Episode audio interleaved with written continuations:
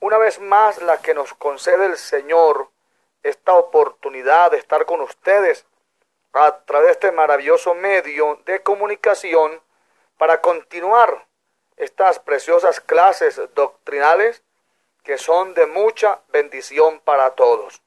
Espero que se encuentren muy bien, espero que estén llenos de la gloria de Dios. Eh, como siempre hemos dicho, cualquier duda, cualquier inquietud que no entendamos, que no nos quedó claro, con mucho gusto me pueden eh, comunicarse a mi WhatsApp personal y con mucho gusto estaremos atendiéndole con la ayuda del Señor. Continuamos hoy con nuestra clase bautismal que estamos viendo, clase bautismal o doctrinal, como usted quiera llamarle, y estamos viendo acerca de la salvación. Ahí quedamos en nuestro último estudio acerca de la salvación. Y eh, dijimos ese día, creo que fue el día sábado, que es un privilegio, es una bendición ser una persona salva. Qué bendición. Vamos a continuar aquí eh, mirando la palabra del Señor. Eh, aquí estamos ubicados en Hechos, porque estamos viendo, la, eh, quedamos el día ese mirando requisitos para la salvación. Ahí quedamos en la última enseñanza. Miramos el primero que es fe en la palabra de Dios. Segundo requisito es fe en la sangre de Cristo. Nosotros tenemos que dar gracias a nuestro Señor Jesucristo Él le plujo, Él le plació venir a esta tierra a derramar su sangre por nosotros los pecadores. Hoy somos salvos gracias y somos limpios gracias a su sangre hermosa y preciosa. Dice el pasaje, dice, y la sangre de Jesucristo su Hijo nos limpia de todo pecado. Es por eso que la salvación nunca podrá conseguirse por nuestros propios medios, ni el cambio en nosotros jamás se podrá conseguir por nuestros propios medios. Solo se alcanza y se logra gracias a la sangre preciosa y al sacrificio maravilloso que Cristo dio, hizo por nosotros en la cruz del Calvario. Hoy continuamos mirando aquí la palabra y un tercer requisito para la salvación es arrepentimiento del pecado. Ese es otro gran requisito que es dado para eh, nosotros ser salvos. Y vamos a leer, a leer la palabra en Hechos capítulo número 2, el versículo 38. La palabra dice así, Pedro les dijo, arrepentíos y bautícese cada uno de vosotros en el nombre de Jesucristo para perdón de los pecados y recibiréis el don del Espíritu Santo. Mira esa palabra tan linda. Arrepentíos. Entonces, otro, otro requisito indispensable para la salvación es arrepentimiento. Es necesario, amados hermanos, que nosotros nos arrepintamos. Hay un versículo que dice, arrepentíos y convertíos para que sean borrados vuestros pecados y venga de la presencia del Señor tiempos de refrigerio. El mensaje evangelístico de Jesús de Nazaret fue exactamente ese, que nos arrepintamos. Eh, cuando, cuando la palabra arrepentimiento es dolor de haber ofendido a Dios. Es tremendo, vamos hermanos, cuando uno tiene e-, ese, esa sincera, ese sincero arrepentimiento delante del Señor. Hay que dolernos. Eh, nosotros los seres humanos deberíamos ser, especialmente los cristianos, deberíamos ser muy agradecidos con Dios, muy agradecidos con Dios, porque Dios nos regaló el privilegio de habernos arrepentido de habernos arrepentido delante del Señor. Así que hermanos, hermanas, les motivo en esta hora para que tengamos, repito, ese sincero arrepentimiento delante de nuestro Dios. Eh, también vamos a continuar hoy mirando otras cositas que me parecen importantísimas que las miremos. Y es, digamos, lo, lo siguiente que yo quiero ver aquí en esta hermosa hora con ustedes, dice que la salvación únicamente por Jesucristo. La salvación es únicamente por Jesucristo. No hay otro medio. No hay otro camino. Dice aquí, no es por la ley ni por el sábado. Romanos capítulo 3 versículo 20. Ya que por las obras de la ley ningún ser humano será justificado delante de él. Porque por medio de la ley es el conocimiento del pecado. Pero ahora, aparte de la ley, se ha manifestado la justicia de Dios testificada por la ley y por los profetas. La justicia de Dios por medio de la fe en Jesucristo para todos los que creen en Él, porque no hay diferencia. Entonces, amados hermanos, la salvación no es por la ley. Pero tampoco, mira aquí lo que dice Efesios 2.8, dice, porque por gracia sois salvos por medio de la fe. Y esto no de vosotros, pues es don de Dios, no por obras para que nadie se gloríe, porque somos hechura suya, creados en Jesús, en Jesús para buenas obras, las cuales Dios preparó de antemano para que anduviésemos en ellas. Linda la palabra, ¿cierto? Mira lo que dice Colosenses 2.16. Por tanto, nadie os juzgue en comida o en bebida, o en cuanto a día de fiesta, luna nueva o días de reposo. Gálatas 3.1 dice, oh Gálatas insensatos, ¿quién os, fascinó para no obedecer la verdad? A vosotros ante cuyos ojos Jesucristo fue ya presentado claramente entre vosotros como crucificado. Gálatas 5.4 dice, de Cristo os desligasteis, los que por la gracia os, justificáis, de la gracia habéis caído. Gálatas 1.7 dice, por no, no que haya otro, sino que hay algunos que os perturban y quieren pervertir el Evangelio de Cristo. Entonces, amados hermanos, la salvación únicamente por Jesucristo. No hay otra forma de ser salvo. No hay otra forma de ir al cielo. Solamente es por Jesús, nada más. Entonces, mire, no es por la ley. No es por la ley. Nadie será salvo por la ley. Hay, hay denominaciones, concilios, que están muy apegados a la ley de Moisés. Y, y, la ley de Moisés tuvo su parte, claro que sí. Pero nosotros ya no estamos por la ley, estamos por la gracia divina. Tampoco es por el sábado, precisamente la ley observaba que había que guardar el sábado. Ya nosotros, el verdadero reposo no consiste en un día, sino consiste en que Cristo esté en nuestro corazón. Ese es el verdadero reposo para los hombres y para las mujeres. Es ahí donde nosotros debemos estar, en ese verdadero reposo para la honra y la gloria del Señor.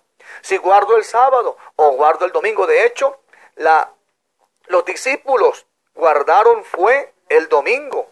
Después de la, de la resurrección del Señor, ellos empezaron a guardar el domingo. ¿Por qué? Porque el sábado para ellos se convirtió en un día de luto, un día de tristeza, ya que el maestro para el sábado estaba sepultado.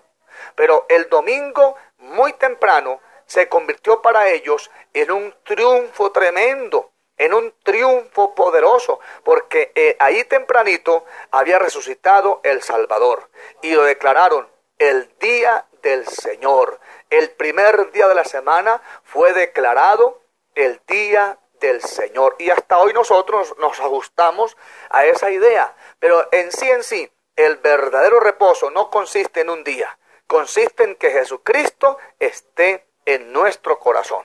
Entonces, amados hermanos, la salvación es únicamente por Jesucristo. Primero, no es por la ley ni, ni por el sábado. Segundo, no es por ídolos o imágenes.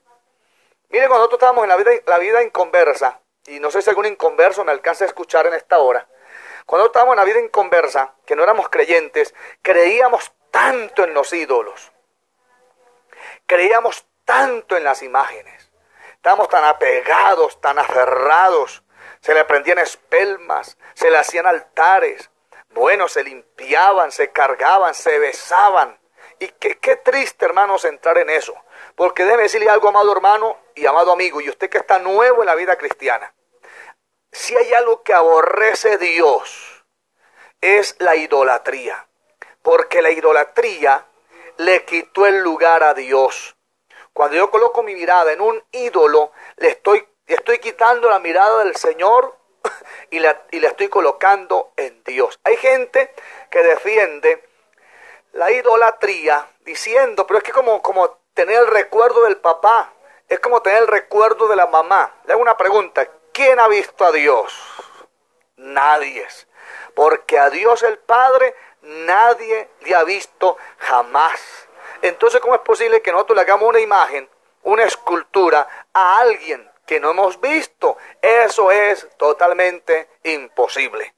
¿Por qué el diablo, que el Señor lo reprenda, hizo esto? Para mover, repito, la mirada del verdadero y poderoso Dios. Entonces, no es por ídolos, no es por los ídolos, tampoco es por las imágenes. Mira lo que dice Éxodo 24, no te harás imagen ni ninguna semejanza de lo que está arriba en el cielo, ni abajo en la tierra, ni en las aguas debajo de la tierra. No te inclinarás a ellas, ni las honrarás, porque yo soy Jehová tu Dios, fuerte, celoso, que visito la maldad de los padres sobre los hijos hasta la tercera y cuarta generación de los que me aborrecen. Tremenda esta palabra. Mire qué lindo este versículo.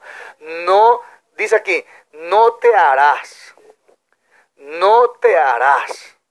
Ella está claro, no te harás. Entonces, la salvación no es por los ídolos, la salvación no es por las imágenes. ¿Sabía usted, amados hermanos, que no solamente los ídolos o las imágenes son idolatría para el ser humano? ¿Cuánta gente para ellos el trabajo es una idolatría? ¿Cuántas veces, cuántos hombres para ellos el hogar, la esposa y los hijos son una idolatría? Porque por encima de Dios coloca su familia, por encima de Dios coloca el trabajo y todo lo que esté por encima de Dios es una idolatría. Por eso, amados hermanos, para nosotros, primero Dios, segundo Dios y tercero Dios. La persona que logra entender eso será un cristiano triunfante y victorioso aquí abro unos paréntesis para hablar acerca de aquel hombre o mujer que tiene, él es evangélico, pero ella no. O ella es evangélica, pero él no. Ahí toca actuar con mucha sabiduría. Pero siempre, siempre exaltando a Dios por encima de todas las cosas. Isaías 44, 9 dice, los formadores de imágenes de talla todos ellos son vanidad y, los, y, los, y lo más precioso de ellos para nada es útil. Ellos mismos son testigos para su confusión, de que los ídolos no ven ni entienden. ¿Quién formó un Dios? ¿O quién fundió una imagen para que nada, dice, que para nada le es provecho, de provecho? He aquí que todos los suyos serán avergonzados porque los artífices mismos son hombres. Todos ellos se juntarán, se presentarán, se asombrarán y serán avergonzados a una. El herrero toma una tenaza, trabaja en las ascuas, le da forma con el martillo y trabaja en ello con la fuerza de su brazo. Luego tiene hambre y le faltan las fuerzas. No bebe agua y se desmaya. El carpintero la regla, lo señala con almagre, lo labra con los cepillos, le da figura con el compás, le hace en forma de varón o en semejanza de hombre hermoso, para ponerlo en casa. Corta cedros y toma cipres, cipres y encina, que crecen entre los árboles del bosque, planta pino que se cría con la lluvia. De él se sirve luego el hombre para quemar y toma de ello para calentarse. Enciende también el horno y cruce, perdón, cuece panes y hace además un dios y lo adora. Fabrica un ídolo y se arrodilla delante de él. Porque parte del leño quema en el fuego, con parte de él come, car come carne y prepara un asado y se sacia. Después se calienta y dice, oh, me he calentado, he visto el fuego, y hace del sobrante un, un dios, un ídolo suyo. Se postra delante de él, lo adora y le ruega diciendo, líbrame porque mi Dios eres. No saben ni entienden porque cerrados están sus ojos para no ver y su corazón para no entender. Tremenda esta palabra. El Salmo dice que tiene ojos y no mira, tiene boca y no habla, tiene orejas y no oye, tiene pies y no camina, tiene mal, manos y no palpa. Semejantes a ellos son los que los hacen, pero también todos aquellos que los adoran. Aquí la palabra enseña, amados, amados hermanos, dice porque cerrados están sus ojos. Démosle gracias al Señor, amados oyentes, que el Señor a nosotros nos abrió los ojos. Gloria a Dios. Es un privilegio, es una bendición saber que el Señor a usted y a mí nos abrió los ojos. Dice, sus ojos para, dice que sus ojos están cerrados para no ver, eh, su corazón para no entender, pero nosotros, gracias a Dios, entendemos y comprendemos que no es por ídolo la salvación, ni por imágenes. Gloria a Dios. Sigue diciendo, vamos hermanos. La salvación tampoco es ni por María, ni apóstol, ni santo. Mire esta expresión, ni por María, ni por apóstol, ni santo. Porque hay personas, amados hermanos, que creen que María puede salvar. Y déjeme decirle que María necesitó al mismo Dios que nosotros tenemos para ser salva. Engrandece mi alma y mi corazón a mi Salvador, expresa María. ¿Quiere entender eso? Que ella también necesitó al Salvador para ser salva. Hay gente que piensa que como María fue en la parte humana la madre de Jesús, tiene facultad de salvar. Hay un versículo muy maravilloso cuando, un pasaje, cuando hubo la conversión de vino, el agua en vino en Caná de Galilea.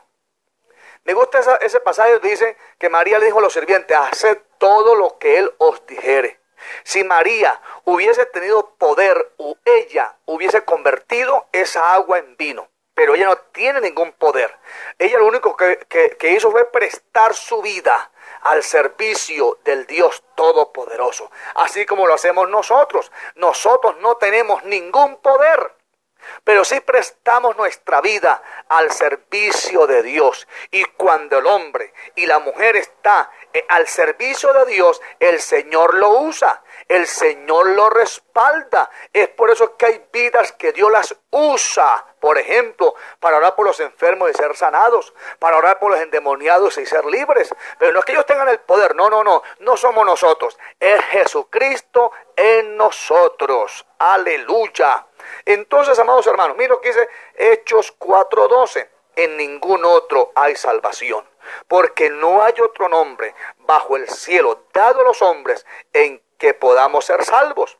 Mira lo que dice Lucas 46 al 48. Entonces María dijo, engrandece mi alma al Señor y mi espíritu se regocija en Dios mi Salvador, porque ha mirado la bajeza de su sierva, pues he aquí, desde ahora me dirán aventurada todas las generaciones. Es el, mire, mire lo que dice María, engrandece mi alma. Dice, mi espíritu se regocija en Dios, mi Salvador. Entonces, no es por María, no es por apóstol, ni por santo. Uno como pastor y usted como hermano, uno quisiera salvar a los hombres, uno quisiera salvar la familia, pero no es por nosotros. Eso solo lo hace Dios, nada más. En ningún hombre, digamos, ningún hombre puede perdonar a otro hombre. Mire qué error tan grande el que nosotros cometíamos con el respeto que todos merecen, porque me puede estar escuchando personas que todavía son eh, profesan la religión católica. Con el respeto que usted se merece, qué error tan grande cometimos nosotros un día al sentarnos en un confeccionario a confesar nuestros pecados delante de un hombre un hombre pecador igual que nosotros. Ningún pastor, ningún sacerdote tiene el poder, la facultad de parte de Dios para perdonar pecados a nadie. A nadie, porque el único Salvador se llama Jesucristo de Nazaret. ¿Qué podemos hacer nosotros? Aconsejarlos Aconsejarlos, claro que sí, podemos aconsejarlos, podemos orientarlos, podemos orar por ellos, nada más. Pero en cuestión de salvación, solo el Señor lo puede hacer. Mira lo que dice aquí San Juan 5.2, perdón, San Juan 2.5, su madre dijo a los que servían, haced todo lo que os dijere. Entonces, amados hermanos, no es por María, ni apóstol, ni santo. Esta cita no la voy a leer, se la dejo a ustedes de tarea. Hechos 14, de 8 al 15, es la tarea para que ustedes lo lean allá en sus casitas. Aquí continuamos. Cristo es el único Salvador. Le repito esa frase. Cristo es el único Salvador. Que lo sepa el diablo, que lo sepan los demonios, que lo sepan las tinieblas. Cristo es el único Salvador. Hechos 4:10. Sea notorio a todos vosotros y a todo el pueblo de Israel que en el nombre de Jesucristo de Nazaret, a quien vosotros crucificasteis, a quien Dios resucitó a los muertos, por él este hombre está en vuestra presencia sano, en sano, dice aquí, perdón, por él este hombre está en vuestra presencia sano. Este Jesús es la piedra reprobada por vosotros los edificadores, la cual ha venido a ser cabeza del ángulo.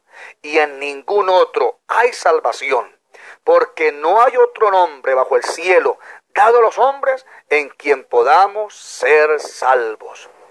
Hechos 16:30. Y sacándolos les dijo, señores, ¿qué debo hacer para, qué debo hacer para ser salvo? Ellos dijeron, cree en el Señor Jesucristo y serás salvo tú y tu casa. Amén. Aleluya. Qué lindo, amados hermanos. Jesucristo, el único Salvador. ¿No se goza usted por eso? Es motivo de gozo, es motivo de alegría. Lo que usted y yo tenemos es grande. Por eso no podemos, como decíamos, como decíamos el día de la enseñanza que dimos, jugar con la salvación, jugar con ella, porque hay gente que juega con la salvación. Hay gente que un día, un día está en la iglesia, otro día está en el mundo. Hay gente que un día se descarría, otro día se consagra. Usted no puede hacer eso. Y menos en este tiempo tan difícil. el, el tiempo está cerca de la venida de Cristo, en primer lugar, pero también las canas, las arrugas y las enfermedades indican que esto está cerca de que usted o yo fallezcamos y vayamos a la presencia del Señor. Porque gente que, hay gente que no toma consejo en las arruguitas, en las canitas, en, las enfermedades, eh, en el poco de artritis que carga, no sé, reumatismo, etcétera, eh, problemas del corazón, problemas de, los riñones o de los pulmones. Hay gente que no toma consejo en eso y hay que meditar en eso, porque todo eso son voces que nos están diciendo, pilas, que usted puede morir en cualquier momento. Y qué lindo que el día que usted y yo fallezcamos, fallezcamos profesando la fe, fallezcamos confesando la salvación, fallezcamos agarrados de la mano del Dios Todopoderoso. Y el día que fallezcamos, si estamos en Cristo, no necesitamos absolutamente más nada. Estamos ya asegurados en la patria celestial. Entonces, amados hermanos, Jesucristo es el único Salvador, pero también Jesucristo es el único camino. Cristo es el único camino. No hay dos caminos, no hay tres caminos. Existen solamente dos. Uno, Cristo, que es el camino al cielo. Y el otro, el diablo, que es el camino al infierno. Por eso la palabra señala que hay hombres que les parece camino derecho el que llevan, pero su fin es camino de muerte.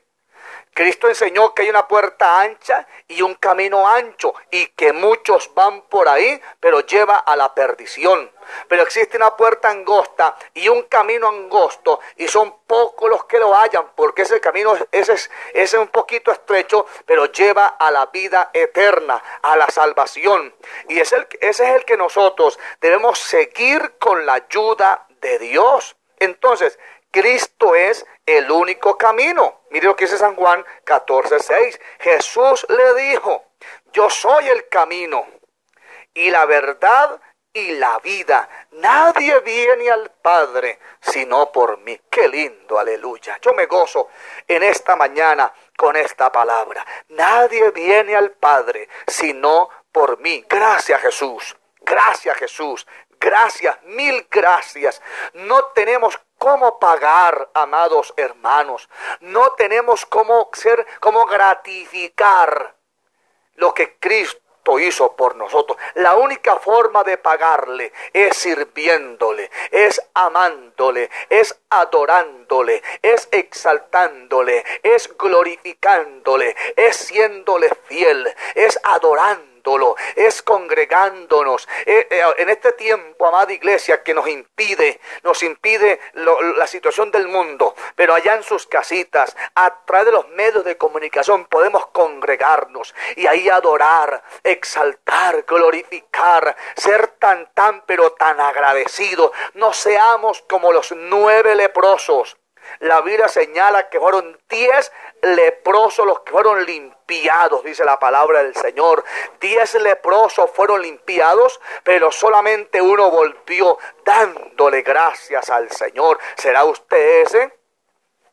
¿Será usted esa clase de creyente? ¿Será usted esa clase de persona? ¿Será esa clase usted de hermano que le da gracias al Señor? No se desespera, no se angustia porque nada sacamos con desesperarnos, nada sacamos con angustiarnos. Confiemos en el Salvador. Él es el que salva y Él nos va a salvar de esta circunstancia y Él nos va a salvar de esta situación. No pereceremos. Alabanzas al Señor, no pereceremos. Con nosotros está el capitán, con nosotros está el maestro, con nosotros está el Señor, con nosotros está el Salvador. Confiese esa palabra, amado hermano, confiese esa palabra, amada hermana, confiese, yo tengo al Salvador, yo tengo al perdonador, soy perdonado, soy salvo, tengo la salvación y cuídela, aleluya, cuida la salvación, cuidemos la salvación, porque hay gente que enseña, una vez salvo, siempre salvo.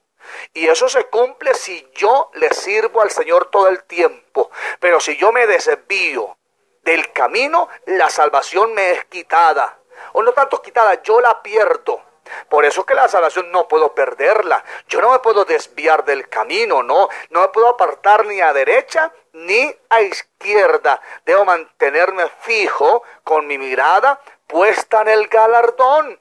Eso dijo Pablo, yo prosigo a la meta, yo avanzo hasta la meta trazada, hasta el premio. Oh, aleluya, porque tenemos un premio, en el cielo nos esperan, tenemos un lugar en la patria celestial. Cristo dijo, en la casa de mi Padre muchas moradas hay. Si así no lo fuera, yo lo hubiera dicho. Él dice, voy pues a preparar lugar para vosotros. Yo creo con todo mi corazón que yo tengo un lugar en la patria celestial. Usted también lo tiene. Cristo dijo, si me fuere y os prepararé lugar, vendré, vendré otra vez y os tomaré a mí mismo para que donde yo estoy, vosotros también estéis. Aleluya, amado hermano, qué lindo. Qué lindo. Es posible que en esta tierra no alcancemos tantas cosas. No tengamos una casa, no tengamos un carro, no tengamos una, muy buena cuenta bancaria. No se afane, no se desespere. Usted tiene una ciudadanía en la patria celestial, su casa está en el cielo, una mansión celestial, y allá la tenemos y esa no nos es quitada. Una corona preciosa, amados hermanos. Esto es glorioso, esto es maravilloso. Pero ve lo que dice aquí la palabra del Señor. Aquí dice también, Cristo es el único mediador.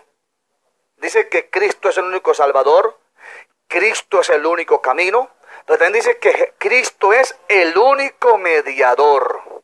Mira lo que dice Timoteo, 1 de Timoteo 2.5, porque no hay, dice, porque hay un solo Dios y un solo mediador entre Dios y los hombres. Jesucristo, hombre. Aleluya. Qué lindo, hermanos. Un solo Salvador, un solo camino, un solo mediador. Y es más que suficiente. ¿Cuánto lo creemos? No necesitamos ni a Pedro ni a Juan. No necesitamos a ningún, a ningún ser. Cristo es más que suficiente. Él dice, si pecado hemos cometido para con el Padre, tenemos un abogado, a Jesucristo el justo.